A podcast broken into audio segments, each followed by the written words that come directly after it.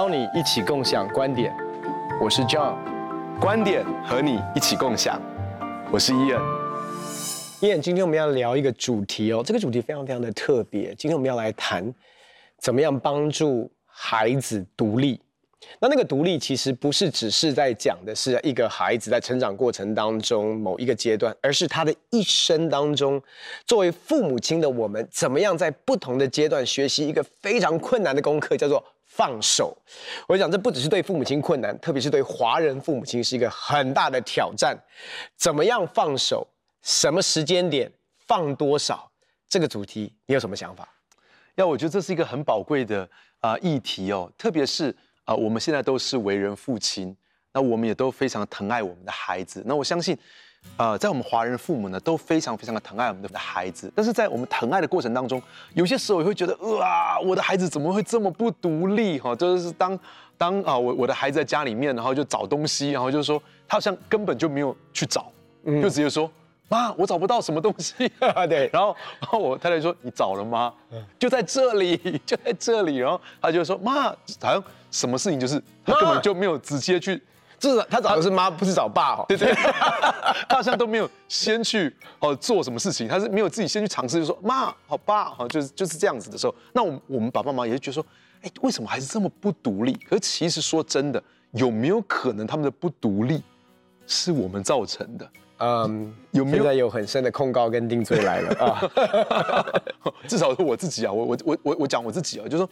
有没有可能我孩子的不独立其实是跟我的教养方式有关？那呃，其实很多时候我我们在爱的里面，我们就会想说为他多预备一些事情，多照顾他一些事情。嗯，我我还记得啊，我以前我我住的上一个家哦，然后我们的走下去，好大概。大概十步路就走到一个便利商店，然后我的女儿就说她要自己走。我那个时候大概她小学五年级吧，四五年级，她走下去到那个便利商店，然后我就说：“爸爸陪你去，爸爸陪你去。”因为我就一直觉得很担心，哦，很担心说万一啊、呃，万一万一他怎么样？可是其实你知道吗？我家就那时候住在一个大马路的旁边，非常大条的马路，而且还不用过马路，对，就在这个地方，就在旁边。然后说：“爸，就在旁边而已，我自己去就可以了。”好，然后但是我就说，我我要不要我陪你去？然后等到他小六的时候呢，他自己要搭公车，在同一条马路上面，然后只搭三站，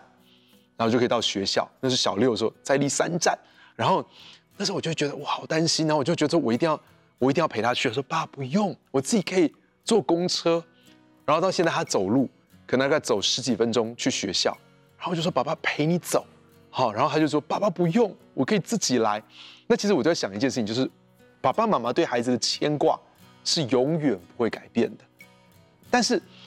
就是在我们这样的牵挂，在我们这样付出爱的时候，其实孩子他也很难学习成长。所以我觉得这个是一个很很重要的一件事情啊。那其实我觉得爸爸妈妈也有他要学的功课。我我我曾经看到有人这样讲，他说人的第一次独立是为了找自己。人在青春期的时候第一次学独立。是为了找自己，可是人的第二次独立是回归自己。他还说什么时候呢？什么时候是人第二次独立呢？就是孩子长大之后。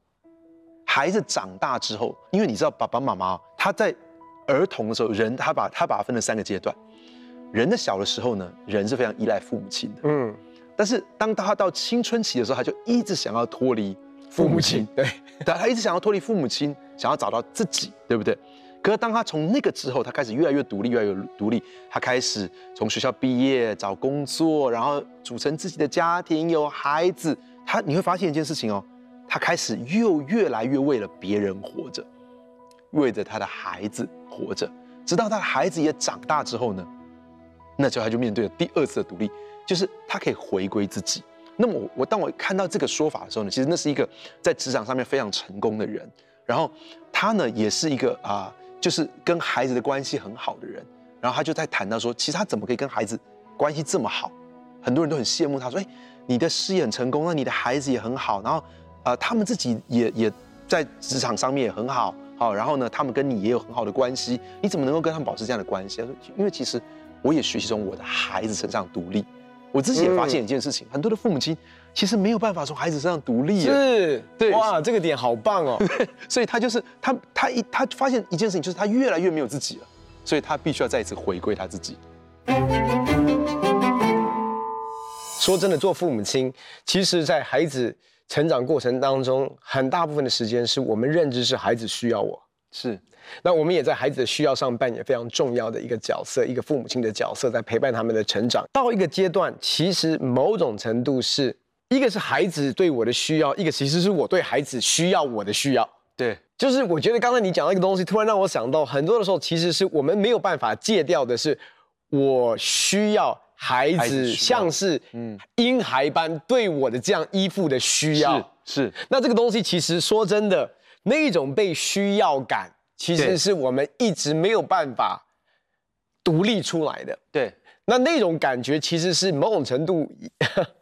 也是一种引头啊，因为我们其实成 想要成为他们的天呐，我们想要成为他们的这个所谓的答案，我们想成为他们的依靠，那这些都。一开始都没有不好，可是我觉得，其实说真的，很多的时候孩子没有办法独立，是因为我们没有真正想要他们不再需要我们的这样的一个依附关系。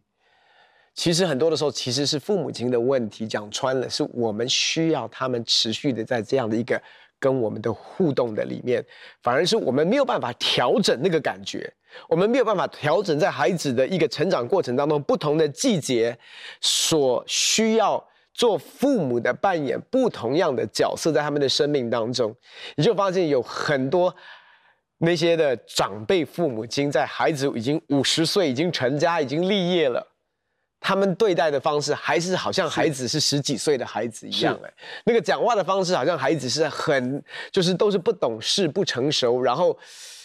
就是那个，我我觉得其实很大的部分其实是父母亲的部分的的关系啊。呀呀，所以所以啊、呃，这个人就这么说，他就说，他说很多人哦，对呃子女长大之后，他就会面对一个很大的失落。其实在我在牧会的过程当中，我遇到很多的父母亲，就是在面对空巢期的时候，他非常的失落，因为以前他可以每天带孩子上学，每天帮孩子做便当，好，每天都有孩子在他身旁，他的重心是完全是孩子。然后你知道。更多的是他会想到很多孩子，你知道很多人那些收集越多孩子的照片，拍了孩子越多的影片，你知道有时候就就是一个人在那个地方，然后看着那些照片跟影片在那边流泪，哦，就是很很很难过，就一直在想说，他会一直去想孩子还在他怀中的时刻，孩子还拉着他的手，孩子还跟他撒娇，坐在腿上那些时刻。那我我记得有一次，我跟一个啊，我坐一个长辈的车子，然后那个长辈他两个孩子都在国外了啊。然后其实我看到他的孩子只要回国的时候，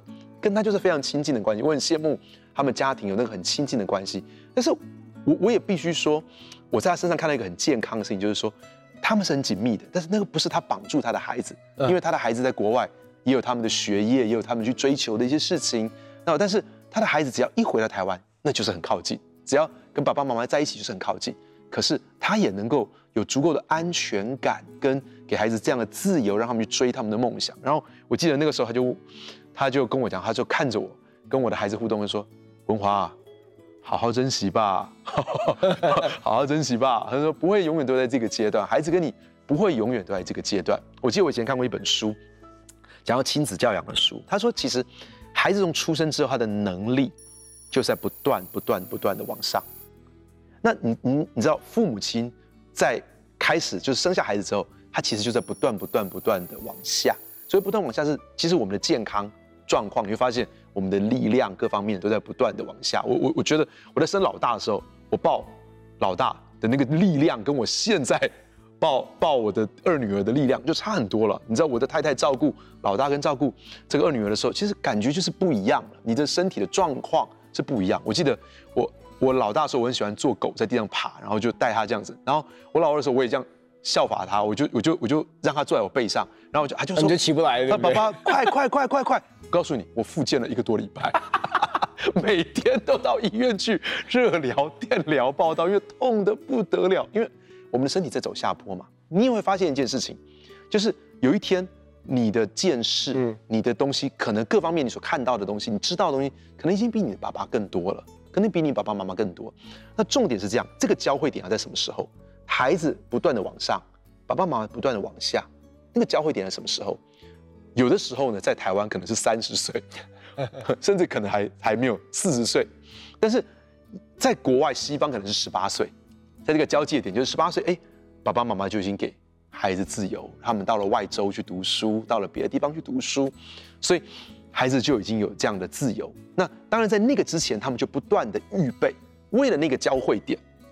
其实我我应该这样讲，就是说父母亲的放手，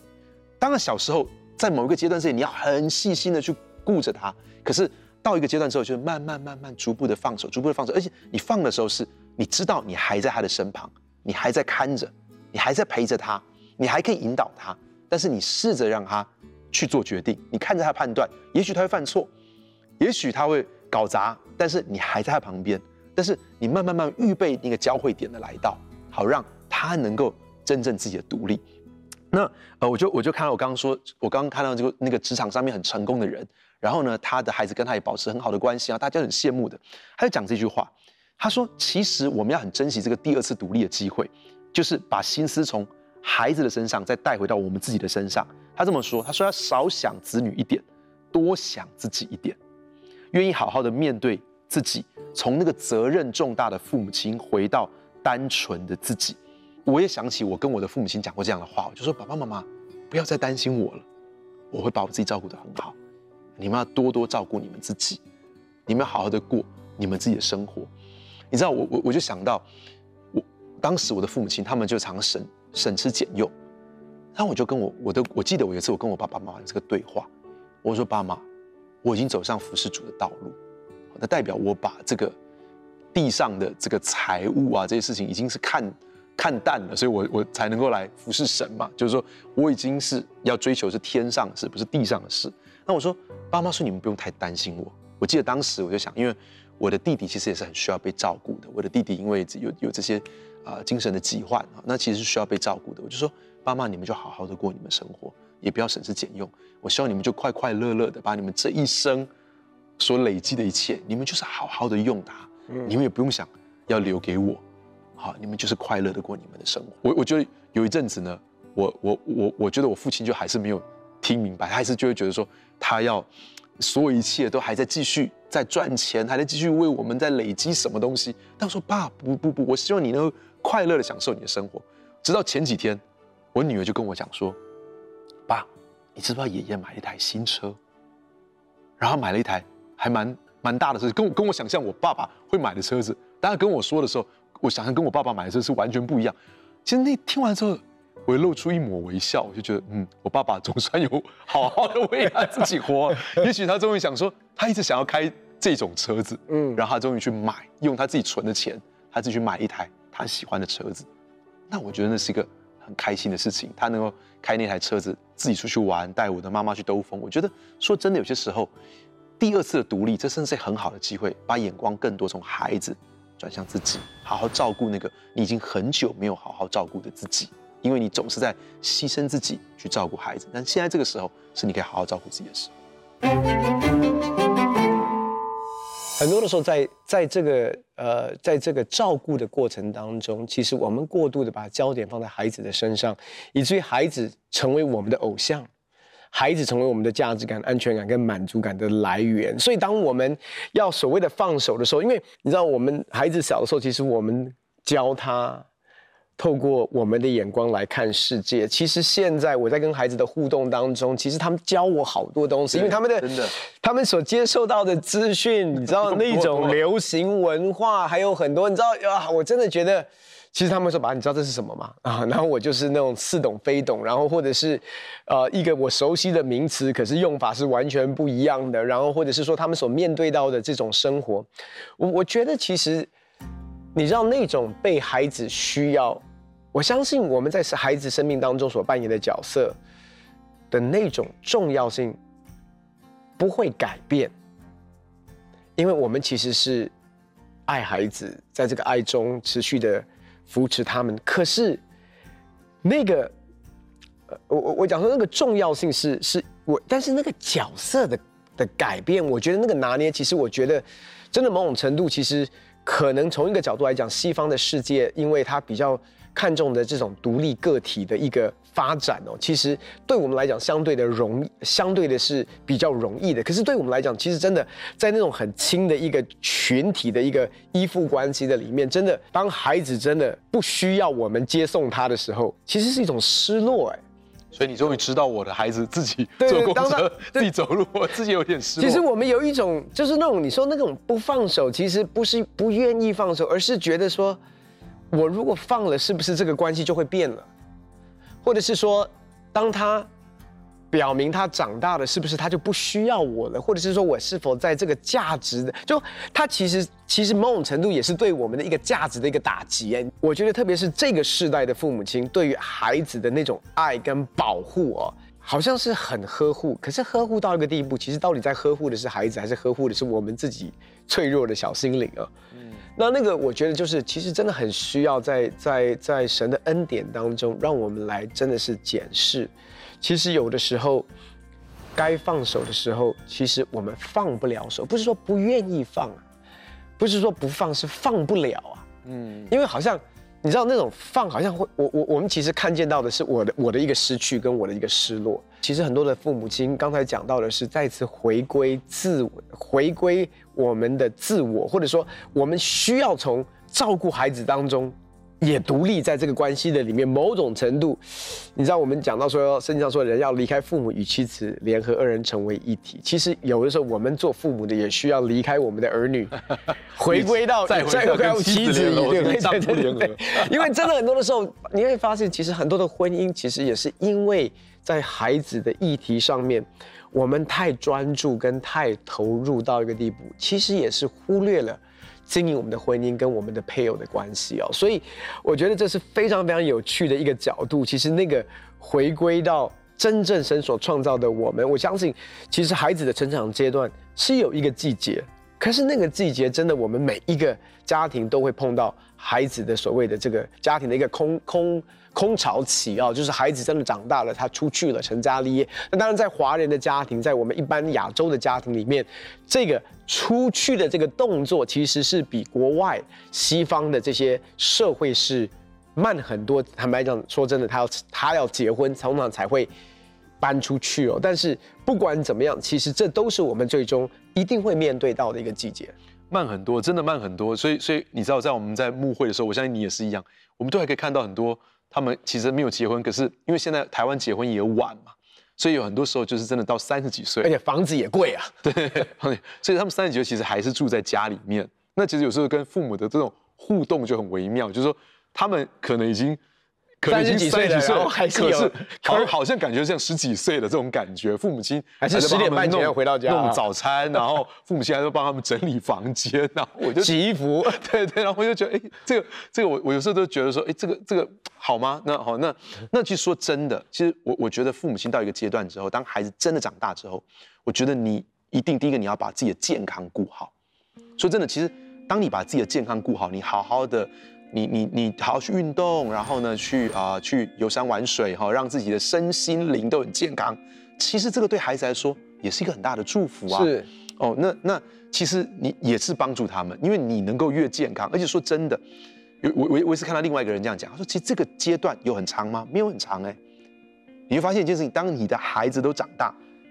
他们可以独立，他们从大学从研究所毕业开始找到工作了，他们好像看起来可以独立了。其实说真的。你接下来再有的黄金时期，大概可能十五年吧，十年、十五年，好，这个阶段是你走得动，你还你还可以很，他他的意思就是说，你你当然还有一个阶段，可能就你可能也不那么常出门了，好，就是说，但是有一个阶段是你你还可以蛮常去活跃的在外面去做一些事情，可能有一个有一个黄金时期，好，那那个黄金时期，你好好的珍惜它，把握它，要当做上帝给你的礼物。那当中其实也跟你怎么样让自己更充实，比如说你可以去上课，你可能甚至还可以去进修第二个学位，学语言，参与你喜欢参与的社团。你早就已经想学乐器，或想学跳舞，很长一段时间了。还有更多在教会里面参与服侍。对，你果然是个主任牧师哦。那所以这些事情都是很有意义的事情。那所以其实有人这样建议，他说，就算是你的孩子在你的身旁，也不要过度的依赖他。嗯。甚至是当孩子结婚之后，不要跟你住在一起，他是鼓励，这个是这个是那些哦，这是已经是他鼓励其他也是为人父母的人，这些已经是身为父母的人，好，已经看到孩子都长大，他就说，哎，要看开一点，你要你要不要把自己弄得这样子好很紧绷？他也这样讲说，哎，那你呢？就算你的孩子生了孩子，就是你有孙子孙女了，你也不要变成帮佣跟保姆。嗯，好，他说他他讲一个论点很有趣，他说你不要取代了你的孩子应该学习的功课。嗯，因为因为我们的爸爸妈妈这一代，在他们当爸爸妈妈的时候，他们大概就是得要自己去照顾嘛。是对，那所以其实就是说，你也不要取代你孩子他人生当中他可以他应该有的责任，或者是说他可以享受的幸福，其实。其实带这个孩子也是他可以学习的，也是他可以享受的，所以你不要全然的取代了他，你可以帮帮他，可是不要全然的取代了他。那其实我觉得，呃，这些都是让我们可以有很好的思考。其实我觉得关键的一个重点就是说，什么东西会赋予你力量，那就成为你的偶像。那有一次呢，我在跟一对夫妻聊天的时候，然后那个妻子就这样讲说：啊，我希望我什么都不要，我只要我的孩子好就好了。然后那个先生立刻就轻轻的拍拍他手说：“哎，不可以这样，不然这样孩子就变我们的偶像。” 那我觉得这个这个先生真的非常非常的睿智，就是他就听他就是说：“哎，其实说真的，如果我们所有一切的喜怒哀乐都是来自于孩子，那其实不知不觉，孩子就成为我们的偶像，孩子就成为我们心里面满足的来源。那个位置其实是神的位置，其实除了神之外，没有任何人能够带给我们如此深的满足。所以把神当作神，让孩子他们能够走上独立的道路。”父母亲放手，其实可以活得更快乐，可以重新的找回自己，也可以找回很快乐的夫妻关系。爱孩子是父母的天性，孩子不管长到多大，都是我们的心肝宝贝。但在很多亚洲父母的心中呢，不管孩子多大，即使他们已经成年了之后，我们仍然没有办法信任他们，仍然没有办法放手，让他们独立的生活，做他们的决定。有人这么说，当我们在青少年的时候，我们第一次的独立是为了找寻我们自己。随着年日的增长，我们越来越多的牺牲我们自己，都是为了家庭，为了孩子。直到孩子长大成年之后，我们迎来了第二次独立的机会。那一次是让我们能够回归自己。亲爱的朋友，我要鼓励你放开你的心，也能够放开你的手，因为当这样子的时候呢，你可以跟你的另外一半享受非常快乐的生活。而当你过得更好的时候，你们跟孩子之间的关系也会变得更美。亲爱的朋友，我要祝福你跟你的孩子，你们都能够永远享受幸福快乐的生活。愿上帝祝福你，很开心跟你分享我们的观点，也欢迎在网络上跟我们分享你的观点，共享观点。我们下次见。